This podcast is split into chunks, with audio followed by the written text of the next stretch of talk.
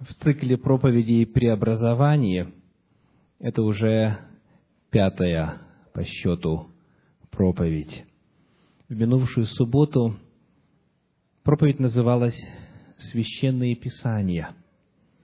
Мы с вами заложили основу для того, чтобы относиться к Библии так, как Господь замыслил в Священном Писании. Мы с вами заложили базу для того, чтобы Писание могло начать нас формировать по образу Божью. Мы с вами говорили об открытости к истине Слова Божия. Мы говорили о том, что Господь призывает нас всякий раз задавать вопрос, что нового я вижу здесь, чего раньше никогда не видел, чтобы происходил процесс обновления, преобразования. Мы с вами говорили о предпосылках и о роли Священного Писания в преобразовании. Сегодняшняя проповедь также посвящена Библии, также посвящена Священному Писанию, но наш взгляд и угол зрения несколько другой – Священные Писания, часть вторая. Это название сегодняшней проповеди. И мы, напомню, продолжаем цикл «Преобразование». Во-первых, сегодня приглашаю вас взглянуть на следующий очень важный вопрос. Какова природа Библии? Какова природа священного Писания? Что это такое? Каков статус Слова Божия, открытого в Священном Писании? Первое место, к которому мы обратимся для ответа на вопрос о природе Слова Божия, находится в четвертой главе Евангелия от Матфея. Матфея, четвертая глава, мы прочитаем стихи третий и четвертый. Матфея, четвертая глава, стихи третий и четвертый. И приступил к нему искуситель и сказал, «Если ты Сын Божий, скажи, чтобы камни сии сделались хлебами». Он же сказал ему в ответ, «Написано, не хлебом одним будет жить человек, но всяким словом, исходящим из уст Божьих». Как правило, если задать вопрос, кому принадлежат слова, не хлебом единым живет человек, а Словом Божьим, то большинство христиан ответят как? Иисусу Христу. Да, это распространенная, утвердившаяся точка зрения. И мы видим, что Христос их в действительности произносил. Так? Но он говорит, он же сказал ему в ответ дьяволу, написано, двоеточие, кавычки открываются. То есть Иисус Христос что делает по сути? Он цитирует. Он цитирует то, что написано, то, что уже в Слове Божьем есть, то, что уже давно, между прочим, есть он цитирует из книги Второзакония. Второзаконие, 8 глава, стихи 2 и 3. Давайте прочитаем быстренько. Второзаконие, 8 глава, стихи 2 и 3. Сказано так. «И помни весь путь, которым вел тебя Господь Бог твой по пустыне вот уже сорок лет, чтобы смирить тебя, чтобы испытать тебя и узнать, что в сердце твоем, будешь ли хранить заповеди Его или нет. Он смирял тебя, томил тебя голодом и питал тебя манною, которой не знал ты, не знали отцы твои, дабы показать тебе, что не одним хлебом живет человек, но всяким словом, исходящим из уст Господа, живет человек. Истина эта древняя. Она описана еще в Торе, еще в Пятикнижье Моисеевом. Впервые она, эта истина была озвучена устами Моисея. Здесь Моисей обращается к израильскому народу, который завершил свое путешествие по пустыне, стоит на рубеже хананских территорий и готов завоевать обетованную землю. И вот эти древние слова содержат чрезвычайно важную истину, которую должен узнать и принять всякий, желающий получить благословение от Библии.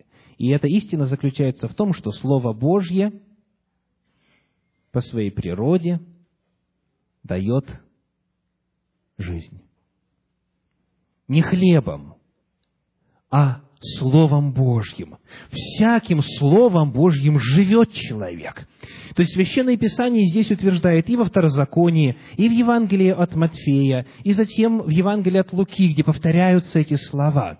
Утверждает, что Слово Божие по своей природе есть жизнедающее начало. Этим словом можно жить. И жизнь эта вполне реальная, настолько же реальная, как та, которую мы поддерживаем хлебом, обычным, материальным, буквальным хлебом для пропитания. Вот какова природа Слова Божьего. Дальше. Посмотрим на Евангелие от Иоанна, 15 главу, и прочитаем там стихи 3, 4 и 7. Евангелие от Иоанна, глава 15, стихи 3, 4 и 7. «Вы уже, — говорит Христос, — очищены через слово, которое я проповедал вам».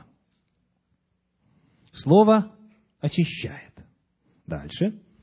«Прибудьте во мне, и я в вас» как ветвь не может приносить плода сама собою, если не будет на лозе, так и вы, если не будете во мне. Красивый лозунг «Быть на лозе».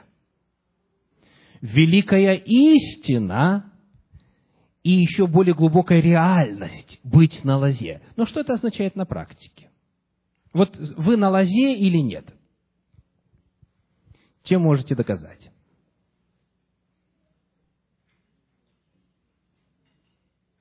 Чем можете доказать?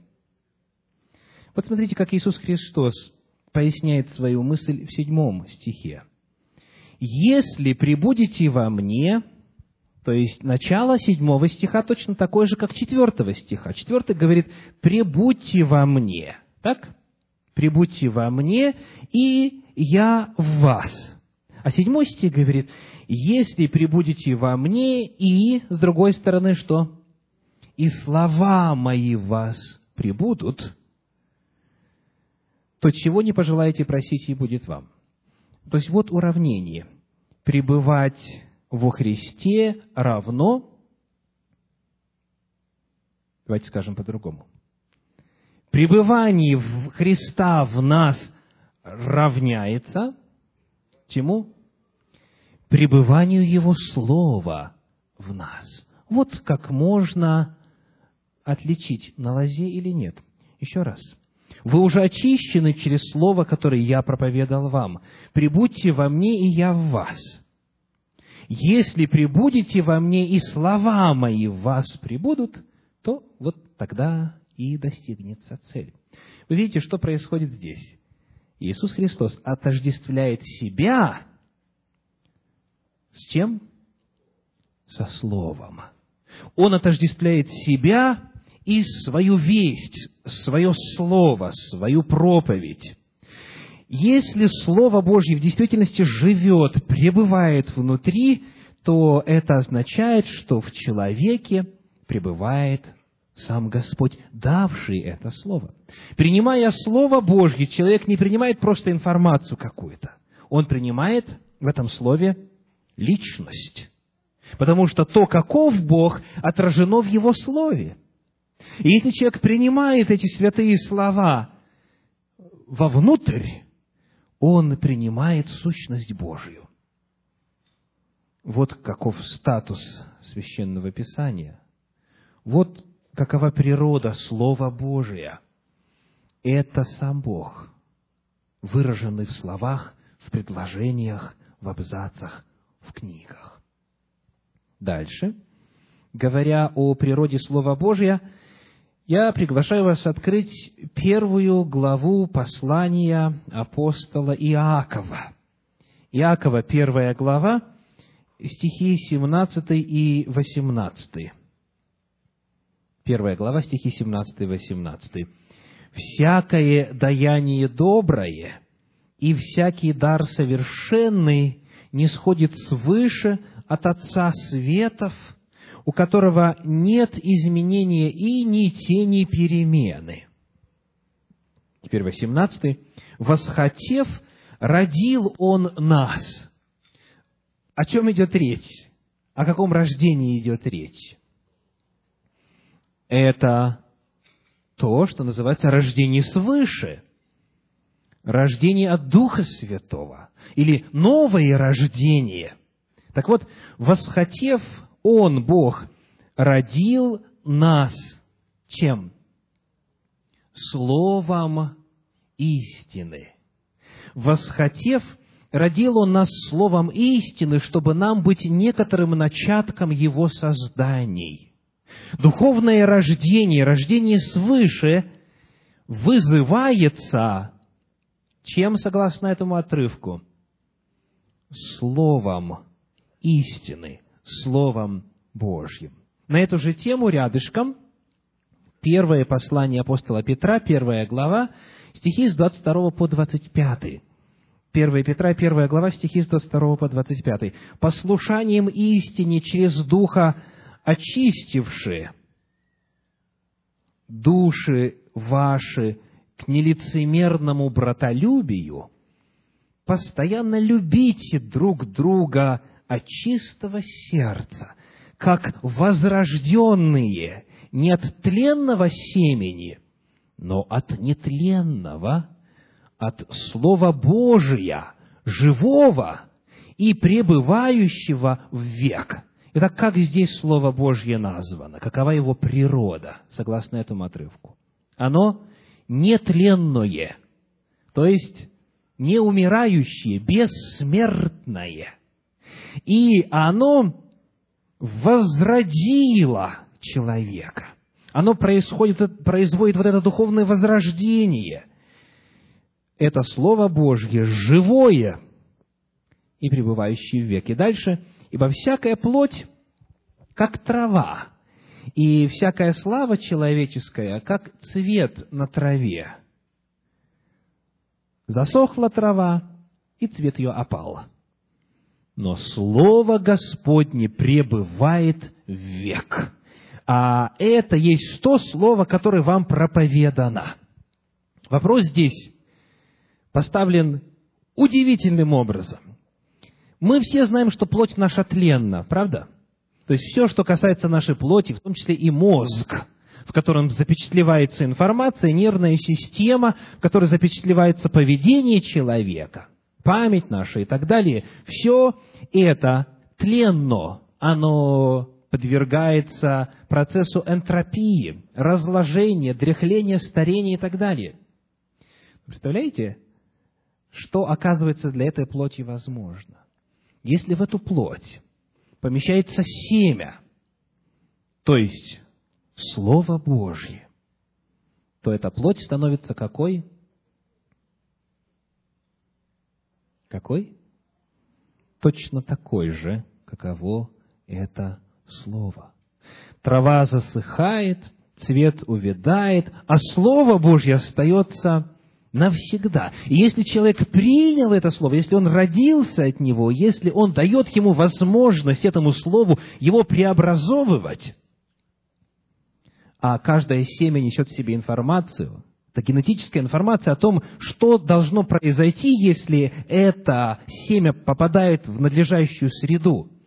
Если это есть, то человек идет к жизни вечной. И вот те элементы вашего естества, которые сейчас освящены Словом, вот они же останутся и навеки. Кому удалось грех победить благодаря Слову, силе Слова, благодаря Духу Святому, который действует через Слово. Вот это оно будет жить вечно. Все остальное погибнет. Дальше, Деяния апостолов, седьмая глава, стихи 37 и 38. Деяния апостолов, 7 глава, стихи 37 и 38. «Это тот Моисей, который сказал сынам Израилевым, пророка воздвигнет вам Господь, Бог ваш, из братьев ваших, как меня, его слушайте». Это тот, который был в собрании в пустыне с ангелом, говорившим ему на горе Синае с отцами нашими, и который принял живые слова, чтобы передать нам. Во-первых, что описывается? Что это за живые слова? Это то, что Моисей получил на горе Синае. Что же он получил? Он получил десять заповедей, он получил Тору, он получил так называемую книгу Завета, книгу законов. Как они названы? Живые слова. Слышите? Я еще раз прочитаю. Это тот, который был в собрании в пустыне с ангелом, говорившим ему на горе Синае и с отцами нашими, и который принял живые слова, чтобы передать нам. Вот природа Божьих заповедей, Божьих законов, Божьего Слова, Священного Писания. Они живые. Они живые. И об этом же в послании к евреям в 4 главе 12 стихе Евреям 4.12, «Ибо Слово Божье, давайте дальше вместе, живо и действенно». Вот его природа. Оно живо и действенно. Слово «действенно» весьма интересно звучит в подлиннике, в греческом «энергес» по-гречески. «Энергес». В нем сила, в нем энергия содержится – в нем есть божественная энергия для преобразования, для изменения человека. Вот о чем идет речь, когда мы говорим о священном писании. У кого дома из вас есть эта книга? Поднимите руку, пожалуйста. Ну, почти у всех, да? Представляете, чем вы обладаете? Представляете, что есть в вашем распоряжении?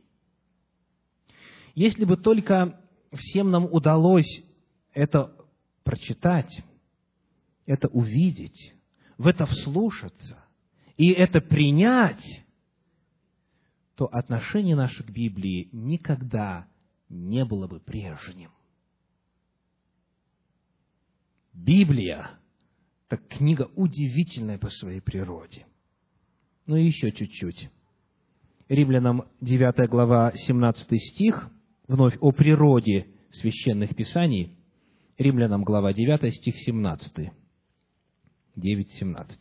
«Ибо Писание говорит фараону, для того самого я и поставил тебя, чтобы показать над тобою силу мою, и чтобы проповедано было имя мое по всей земле.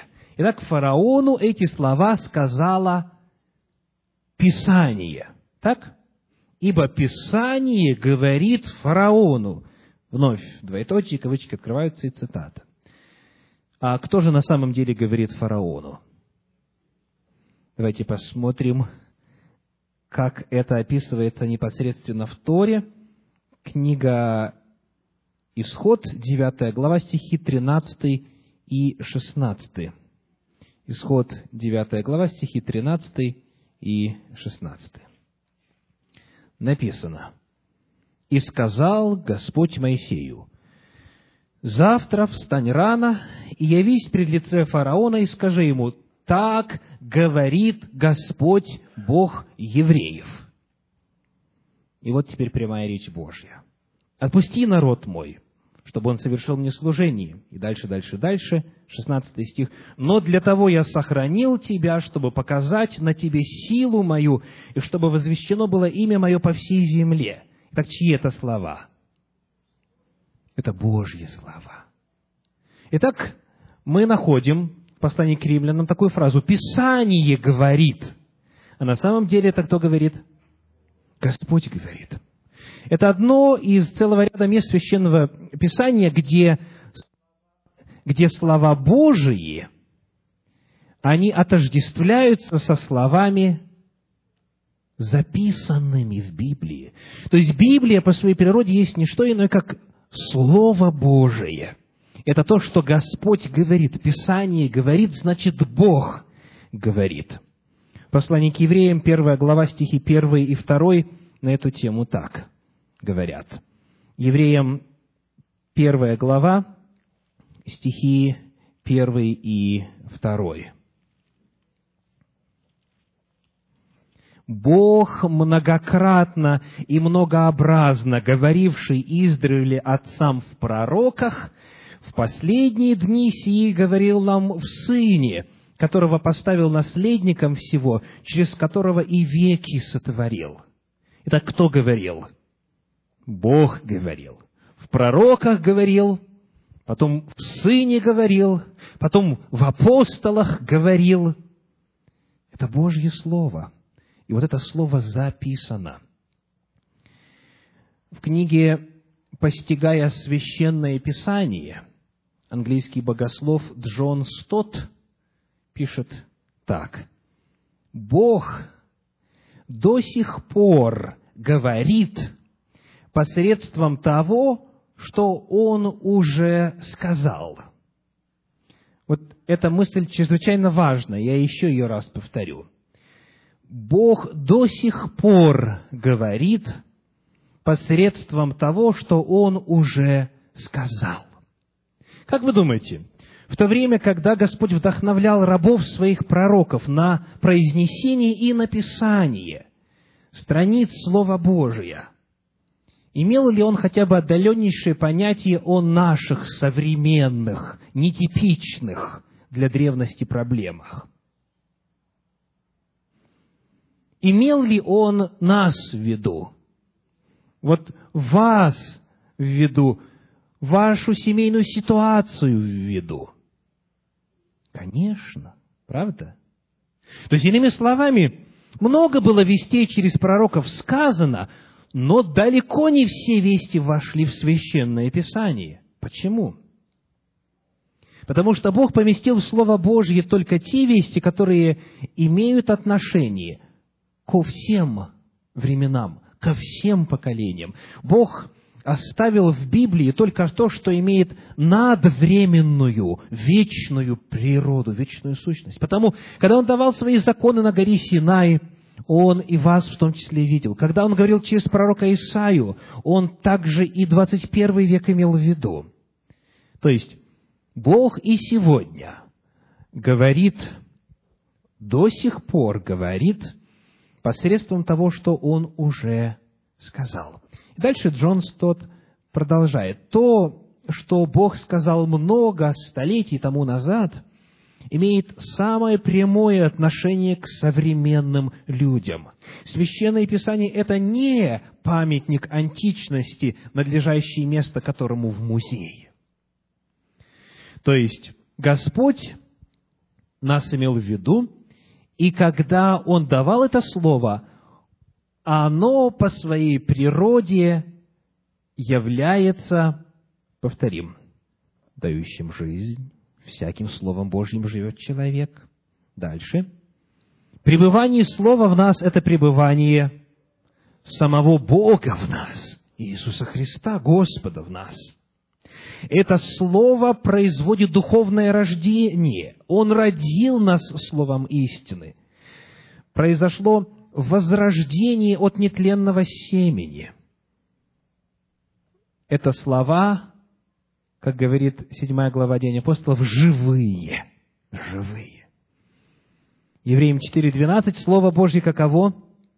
Живо и действенно когда Писание говорит, тогда сам Бог говорит. Итак, вот природа Библии, вот природа этой книги. Этого, в принципе, было бы достаточно для того, чтобы решить все остальные вопросы методологии обращения с нею. Но, тем не менее, опыт показывает, что не у всех это получается автоматически. То есть, общение с Библией так, как Господь того задумал. Потому я хочу хотя бы в общем, хотя бы коротко, предложить некоторые советы, четыре главных практических рекомендаций в помощь всякому, кто желает, чтобы Слово Божье, оно в действительности могло служить цели преобразования, изменения, трансформации. Итак, посмотрим. Первое. Первое. Вот вспомним учеников Иисуса Христа, которые с детства Писание заучивали наизусть, которые его слышали часто в синагогах, которые Библией владели, что касается Танаха, канона священных писаний Ветхого Завета. И вот Иисус Христос во время своего служения, во время общения с учениками, порою цитировал из Танаха, из Ветхого Завета, и рассказывал о том, что должно произойти с ним во исполнении этих слов. Какой была реакция учеников? Не понимали, не принимали, не хотели. То есть, представляете, знают, слышали, Христос прямо говорит, а толку нет. А помните ли вы, когда пришло разумение, когда пришло понимание, осознание и принятие? В какой момент? Давайте откроем быстренько 24 главу Евангелия от Луки и прочитаем стихи с 25 по 27 в начале, и затем 44 и 45. Евангелие от Луки, глава 24, стихи с 25 по 27. Тогда он сказал им, «О несмысленные и медлительные сердцем, чтобы веровать всему, что предсказывали пророки. Не так ли надлежало пострадать Христу и войти в славу свою? И, начав от Моисея из всех пророков, изъяснял им сказанное о нем во всем Писании». Далее стихи 44 и 45. «И сказал им, вот то, о чем я вам говорил, еще быв с вами, что надлежит исполниться всему написанному о мне в законе Моисеевом и в пророках и псалмах. Тогда отверз им ум к уразумению Писаний. Вопрос. Когда ученики стали понимать Слово Божье? Когда Он отверз им ум. Вот библейский ответ. Что необходимо, чтобы мы с вами понимали Священное Писание? Необходимо, чтобы Господь отверз, то есть открыл нам ум. А что, в свою очередь, для этого необходимо? Давайте посмотрим на Второе послание Петра, первую главу, стихи 20 и 21. Второе Петра, первая глава, 20 и 21. «Зная прежде всего то, что никакого пророчества в Писании нельзя разрешить самому собою». Значит, заявление ясное, да? То есть в Писании пророчество самостоятельно, вот сам человек по себе понять не может. Почему не может? Сказано «ибо», 21 стих, потому что. Потому что никогда пророчество не было произносимо по воле человеческой, но изрекали его святые Божьи человеки, будучи движимы Духом Святым. Если бы это люди написали, то людям понять было бы легко, проще. Не всем одинаково, в зависимости от того, насколько мудрено написано, но тем не менее, человеческий источник, человеческое начало и человеческий интерпретатор написанного. Все легко, легче. Но здесь сказано, никакого пророчества в Писании нельзя разрешить самому собою, потому что это не люди написали, а потому что Дух Святой им это дал. Изрекали его святые Божьи человеки, будучи движимы Духом Святым. Потому, если человек сам не поймет, а это в силу того, что Дух Святой дал это слово, то скажите, каков следующий шаг? Что необходимо для разумения, для понимания? Иисус Христос в Евангелии от Иоанна в 16 главе, в 3 стихе говорит, Иоанна 16.3, вернее, 16.13, 16.13. «Когда же придет Он, Дух истины, то наставит вас на всякую истину». То есть Дух Святой является вот тем, кто не только в свое время дал Священное Писание, но он же, и только Он, в состоянии нам его раскрыть. Он наставит вас на всякую истину, и потому Евангелие от Луки, 11 глава, 13 стих, Евангелие от Луки 11, 13, «Если вы, будучи злы, умеете даяния благие давать детям вашим, тем более Отец Небесный даст Духа Святого». Дальше просящим у Него. Итак, Священное Писание, оно дано Духом Божьим. И потому разумеет его тот, кто движим тем же Духом. Для того, чтобы иметь надежду понять Слово Божье, и чтобы оно в действительности стало значимым и совершило свое чудесное действие преобразования в человеке, необходимо, говорит Иисус Христос, просить о Духе Святом. Таким образом, первое условие, первое условие – молитесь. Всякий раз, всякий раз перед тем, как открываете Слово Божье, молитесь, обращайтесь к Господу и просите, Боже, пошли мне Духа Святого. Дух Святой, пошли мне разумение того, что Ты открыл, что Ты записал через пророка Твоего или апостола Твоего. Без молитвы чтение Библии превращается в бесполезный процесс – Итак, первое. Молитесь. Вроде бы простая заповедь, но, к сожалению, очень многие ее просто так механически пропускают. Всякий раз, перед тем, как открыть Слово Божье, нужно совершить молитву с просьбой о том, чтобы Дух Святой дал разумение, чтобы Господь открыл разумение. И пусть молитва будет ваша конкретной. Господи, открой мне истину Твою, которая содержится в этом слове «для меня». Я верю, Господь, что когда Ты давал это слово, Ты и меня имел в виду. Дай мне увидеть эту весть лично для меня. Сделай это слово для меня живым. Это первое. Второе. Что касается практических, конкретных рекомендаций по обращению со Словом Божьим, чтобы оно давало пользу. Что еще надо сделать? Книга Псалтирь, 118 глава, стихи 59 и 60.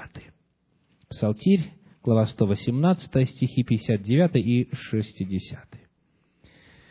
«Размышлял о путях моих и обращал стопы мои к откровениям Твоим, спешил и не медлил соблюдать заповеди Твои. Какое правило номер два?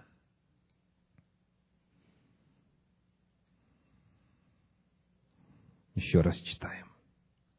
Размышлял о путях чьих? Моих, и обращал стопы мои к откровениям Твоим. То есть, что происходит? происходит анализ, происходит сравнение. Вот пути мои, вот разумение мое, вот жизнь моя, а вот воля твоя. Так? И дальше. Спешил и не медлил соблюдать заповеди твои. Значит, человек, который открывает Слово Божье, открывает его не для того только, чтобы расширить кругозор, может быть, даже написать докторскую диссертацию в области богословия. Он открывает это с практической целью. То есть, молясь, он задает конкретный вопрос. Вот моя жизнь, Господи, вот Твоя воля, Господи, и я готов, если я четко и ясно увижу в Священном Писании, что вот она воля Твоя, что я с ней сделаю? Я не буду медлить ее исполнять. Значит, это не означает, как мы говорили в минувшую субботу, что должен быть поспешным, скоротечным процесс исследования. Нет.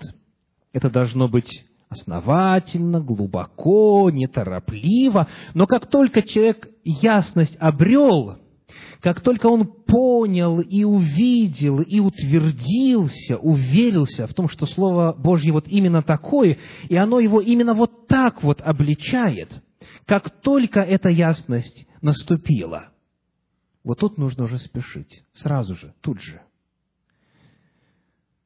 Правило номер два – это желание исполнять волю Божью. То есть человек, открывая священное писание, задает вопрос, что делать? Он не задает просто вопрос о том, что это значит, он задает вопрос, что это конкретно значит лично для меня. Далее,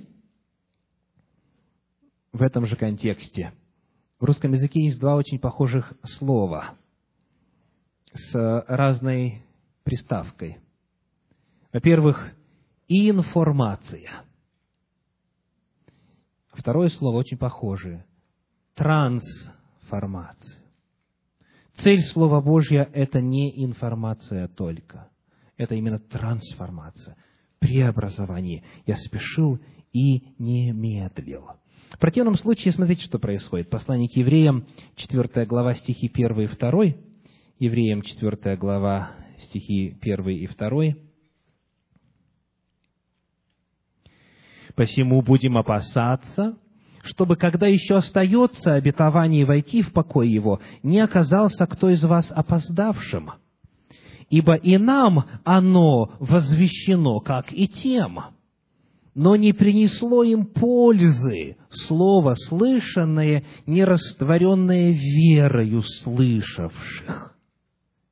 Итак, человек, открывающий Священное Писание, ставит перед собой цель узнать, что именно Бог говорит мне – и он заранее готов принять эту волю в свою жизнь и начать ее исполнять. Вот тогда будет польза. В противном случае нет пользы. Пожалуй, самый трагичный пример чтения священного писания без пользы мы находим в пятой главе Евангелия от Иоанна. Давайте почитаем вместе. Евангелие от Иоанна, пятая глава, стихи с 37 по 40. Пятая глава с 37 по 40. «И пославший меня Отец сам засвидетельствовал о мне, а вы ни глаза его никогда не слышали, ни лица его не видели, и не имеете слова его пребывающего в вас». Коротенький вопрос. Верующим или неверующим обращены эти слова? Верующим. Более того, Христос тут беседует с религиозными вождями. Представляете, какие страшные заявления Он делает? Он говорит, голоса Божьего вы никогда не слышали, лица не видели, и не имеете слова Его, пребывающего в вас. Дальше, 39 стих исследуйте Писания, ибо вы думаете через них иметь жизнь вечную, а они свидетельствуют о мне. Здесь необходимо э, сделать небольшое пояснение, суть которого заключается в том, что глагол «исследуете» в подлиннике, э, в греческом языке, и тогда, когда используется в повелительном наклонении – и тогда, когда используется в изъявительном наклонении, то есть в описательном, имеет одинаковую форму. Для тех, кто обогащен лингвистическими терминами, и императив, и индикатив выглядят одинаково, идентично. Вот в этом случае. Потому исследуйте это что? Императив – это повеление, повелительное наклонение. И вы исследуете описание, констатация факта. Это в этом случае, в этом глаголе форма абсолютно одинаковая. И потому вы найдете, что в каких-то Библиях это высказано как повеление «исследуйте», то есть как бы Христос говорит «исследуйте Писание», а в других Библиях вы найдете такую мысль. Вы исследуете Писания, ибо вы думаете через них иметь жизнь вечную. А они свидетельствуют о мне. Именно так переводит это современный русский перевод под редакцией Кулакова. Вы усердно изучаете Писания, думая найти в них дорогу к вечной жизни – а они свидетельствуют о мне. Так смотрите, что произошло. В чем трагедия? От Моисея, через пророков, через псалмы, все Писание свидетельствует о Мессии. И народ Божий, вот в данном случае в лице вождей, исследовал его, тщательно исследовал, основательно исследовал, заучивал наизусть, думая обрести жизнь вечную – а когда тот, о котором все это говорилось, пришел, они его не узнали, они его отвергли. И он дальше говорит, они свидетельствуют о мне, но вы не хотите прийти ко мне, чтобы иметь жизнь. Итак, если человек исследует Слово Божье, ему важно задать вопрос – исследую ли я его для того, чтобы принять и исполнить? Исследую ли я для того, чтобы жить по нему или нет? Вот вопрос, который задал в свое время э, Стефан по дороге в Дамаск, когда свет его осиял. Помните вопрос? «Господи, что повелишь мне делать?» Вот это вопрос, который необходимо задавать тем, кто желает, чтобы Слово Божье могло их трансформировать, преобразовывать. Итак, во-вторых, желание творить волю Божью. Вот настроенность на это и нацеленность на это. Это условие номер два. Условие номер три. Книга Иисуса Навина, первая глава, восьмой стих содержит призыв. Иисуса Навина, первая глава, восьмой стих. «Да не отходит сия книга закона от уст твоих, но поучайся в ней день и ночь, дабы в точности исполнять все, что в ней написано, тогда ты будешь успешен в путях твоих и будешь поступать благоразумно». Слова, на которые я хочу обратить ваше внимание, звучат так – день и ночь. То есть это вопрос времени. Помните в притче о четырех видах почвы? Третий вид почвы был ущербен тем, тем, что заботы житейские что делали? Заглушали слово. Вот наша главная беда. Нет времени. Столько всего нужно на протяжении дня сделать некогда Богу посвятить время, некогда Слово Святое открыть, некогда об этом размышлять, думать. Вот в чем проблема очень-очень многих верующих. И этот призыв звучит очень ясно. Поучайся в ней день и ночь. В первом псалме, стихи первый и второй, «Блажен муж, который не ходит на совет нечестивых, не стоит на пути грешных, не сидит в собрании развратителей». Второй стих – но в законе Господа воля его, и о законе его размышляет он день и ночь. День и ночь. В 118-м псалме, 97 стих, псалом 118, 97, «Заповедью Твоею Ты соделал меня мудрее врагов моих, ибо она всегда со мною». Давайте удостоверимся, что мы прочитали то, что хотели. 97 стих говорит так. «Как люблю я закон Твой, весь день размышляю о нем». Перед этим мы прочитали 98 стих. Весь день размышляю о нем. Итак, вопрос времени. Сколько времени вам удается проводить над размышлениями? о Слове Божьем? Сколько времени вы уделяете Священному Писанию? Вот это вопрос, от которого зависит и конечный результат. Вновь в книге Джона Стота «Постигая Священное Писание» на эту тему сказано весьма интересно. Начнем с того, что слушание требует времени. Требует времени. Действительно ли мы верим что говорил людям именно Бог, что те слова, которые запечатлены в Священном Писании, это слова именно Бога, и что голос, который мы можем слышать, когда читаем Священное Писание, это голос именно Бога, обращенный к нам. И дальше он говорит, если мы поверим во все это, мы не будем жалеть времени, слушая то, что звучит со страниц Священного Писания. Если это верно, все то, что мы сегодня узнали о природе Слова Божия, то это самое главное, чем надо заниматься. Итак, время. У каждого из нас график отличный от других, у каждого свое расписание, но каждому, кто желает преобразования, необходимо удостовериться, что записаны в графике, четко определены минуты, часы общения со Словом Божьим.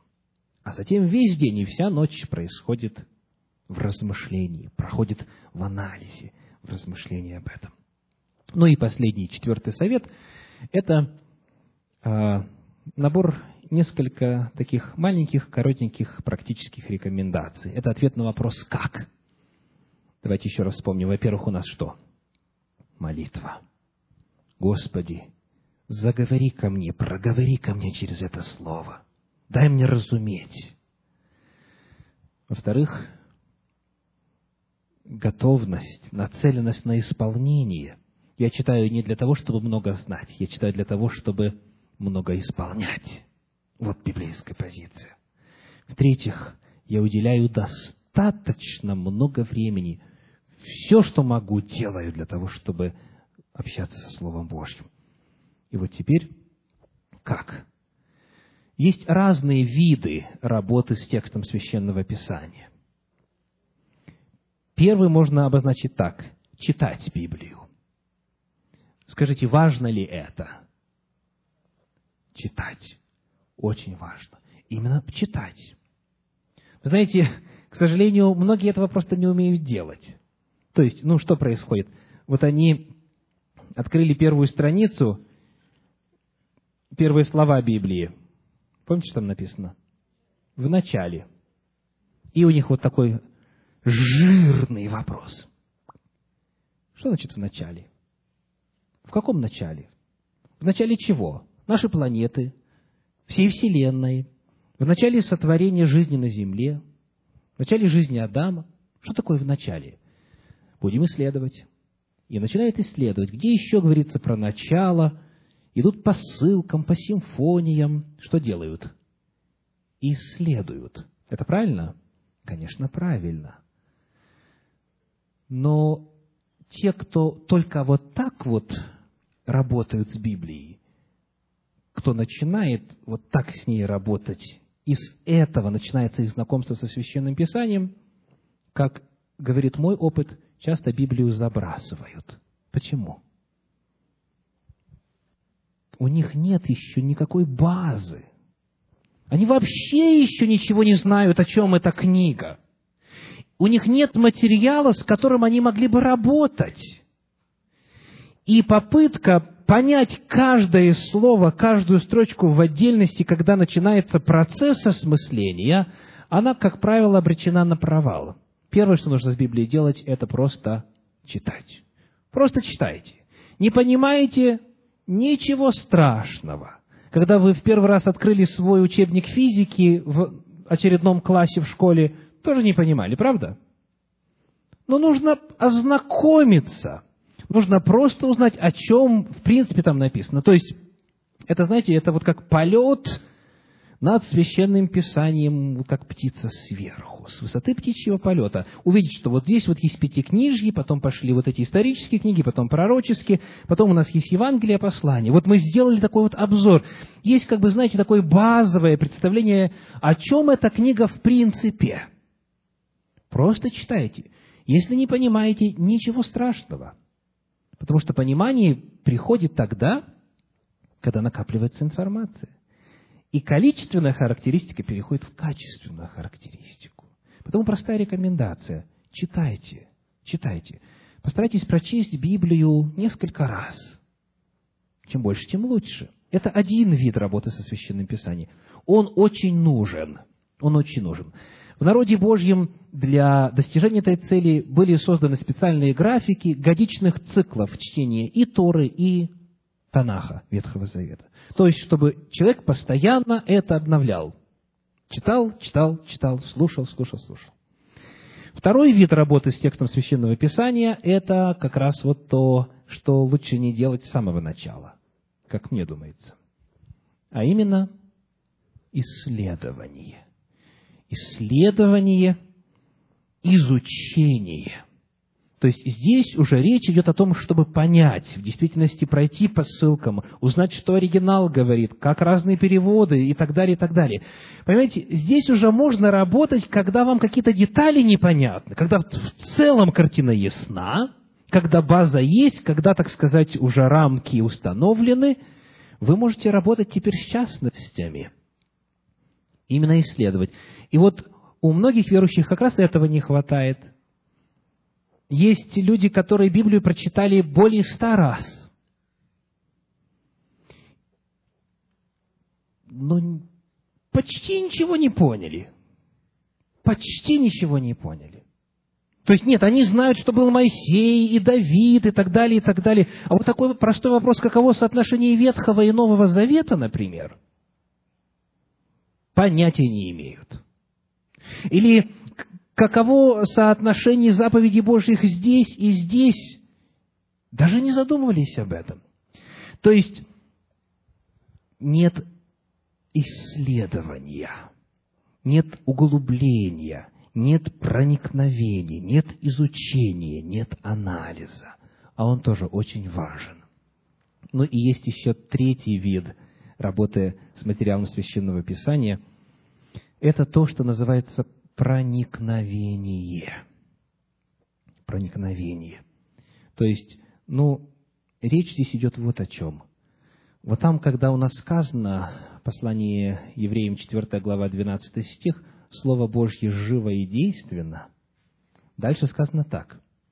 «И острее всякого меча обоюда острова оно проникает до разделения души и духа, составов и мозгов, и судит помышления и намерения сердечные. Слово Божье проникает. То есть оно доходит до самих оснований, до а, самого фундамента существа и естества человека. Как написал в своей книге «The Life You Have Always Wanted» автор Джон Ордберг. Наша цель, говорит он, не в том, чтобы пройтись по Писанию, но чтобы Писание прошло сквозь нас. Я повторю, наша цель не в том, чтобы пройтись по Писанию, но чтобы оно прошло сквозь нас. Вот этот третий вид исследования Слова Божьего – это уже не просто вопрос значения слова, не просто вопрос контекста, не просто вопрос соотношения частей Священного Писания, это вот вопрос еще более основательный. Что это лично означает для меня? И здесь один стих можно исследовать целую неделю. Одно предложение можно исследовать несколько дней подряд. Вот повторять, вдумываться и задавать вопрос, Боже, что ты этим говоришь мне? Открой мне, помоги мне, яви свою волю, проникновение. И важны все три вида. Нужно и читать, и исследовать, и проникать в Слово так, чтобы оно проникало в нас. Итак, несколько практических советов о чтении Слова Божьего. Ну и, конечно же, старайтесь как можно больше слушать Библию, не только читать. Потому что до того, как люди обрели возможность дома хранить копию священного писания, они главным образом воспринимали слово на слух. Правда? Вот в том самом повелении, которое мы прочитали, Иисуса Навина 1.8, где сказано, «Да не отходит сия книга закона». Многие заучили неправильно от глаз твоих. Да не отходит сия книга закона от глаз твоих. То есть многие подразумевают, что в этом процессе? Чтение. Чтение.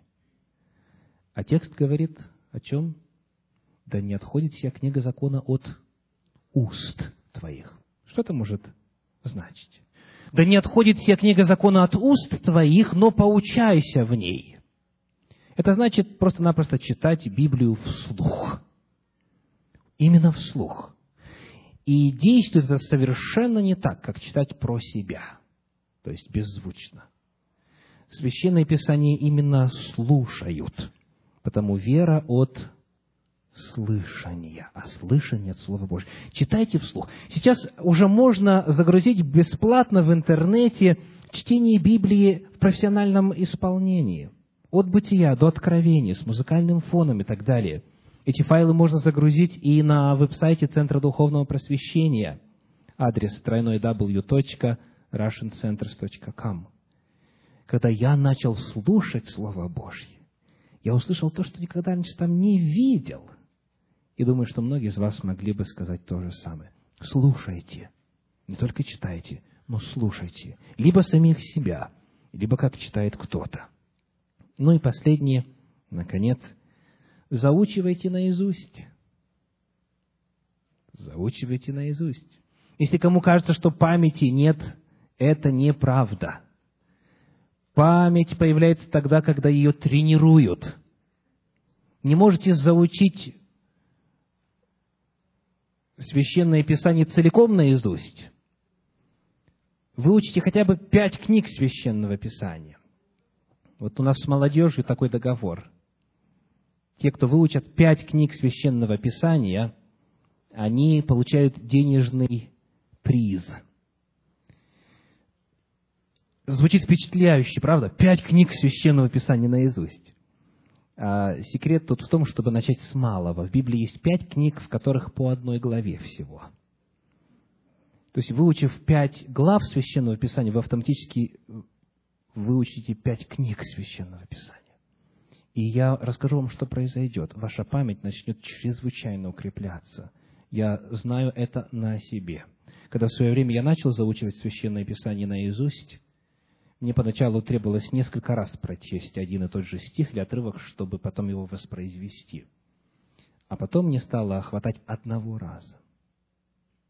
Господь благословляет, необыкновенно благословляет процесс запоминания и вознаграждает усилия, посвященные на заучивание Слова Божьего. Как вы думаете, Иисус Христос был в состоянии цитировать книгу Второзакония в пустыне? Представляете, вот он 40 дней голодал и так далее, подходит дьявол, и Иисус Христос на искушение говорит, подожди секундочку, достает свой компьютер и вносит в электронную симфонию слово. Ага, вот оно. Вот что говорит Священное Писание. Представляете? То есть у него не было в тот момент ни деления на главы и стихи, что нам облегчает поиск. Не было тематических указаний, не было симфоний к Священному Писанию. У него даже в пустыне не было свитка с собой, чтобы хоть отмотать на нужное место и показать вот что записано. Ничего этого не было. Тора у него была вот здесь. Он цитирует наизусть. И то же делают апостолы. Они знают Слово Божье наизусть. И если Слово Божье вы знаете наизусть, а именно так Священное Писание призывает нас обращаться с ним – то тогда вы можете о нем размышлять день и ночь, потому что это часть вас, это часть вашего естества. Для тех, кто желает знать, где об этом говорится, Второзаконие 31 глава 19 стих сказано «Научи ей сынов Израилевых и вложи ее в уста их». Второзаконие 30 глава стихи с 11 по 14 вот эти заповеди и эти слова в сердце твоем, чтобы исполнять их в устах твоих, и в сердце твоем, не в книге, а в устах и в сердце. Заучивайте священное писание наизусть. И это будет огромным шагом, важным шагом на пути преобразования. Богу тогда легко будет работать с вами. Итак, сегодня, продолжая цикл проповедей преобразования, мы рассмотрели Священное Писание с точки зрения его природы и того, как обходиться с ним, чтобы извлечь максимальную пользу для роста. Бог желает общаться с вами. Он говорит, «Все стою у двери и стучу. Если кто услышит голос мой и отворит дверь, войду, и буду вечерять с ним, и он со мною». Скажите, эти слова верующим или неверующим обращены? Верующим. Церкви Божьей. Христос вне, за дверью. И Он стучит. Он говорит, я хочу проводить с тобою время. Господь стучит и ждет вашего ответа. Желаете ли вы его впустить? Выделить в графике своем время для общения с Ним, слышать Его голос через Священное Писание. Скажите Ему об этом в молитве. Мы будем молиться сейчас. И все, кто желает откликнуться на этот вот голос Иисуса Христа, на голос Божий, скажите об этом Господу. Аминь.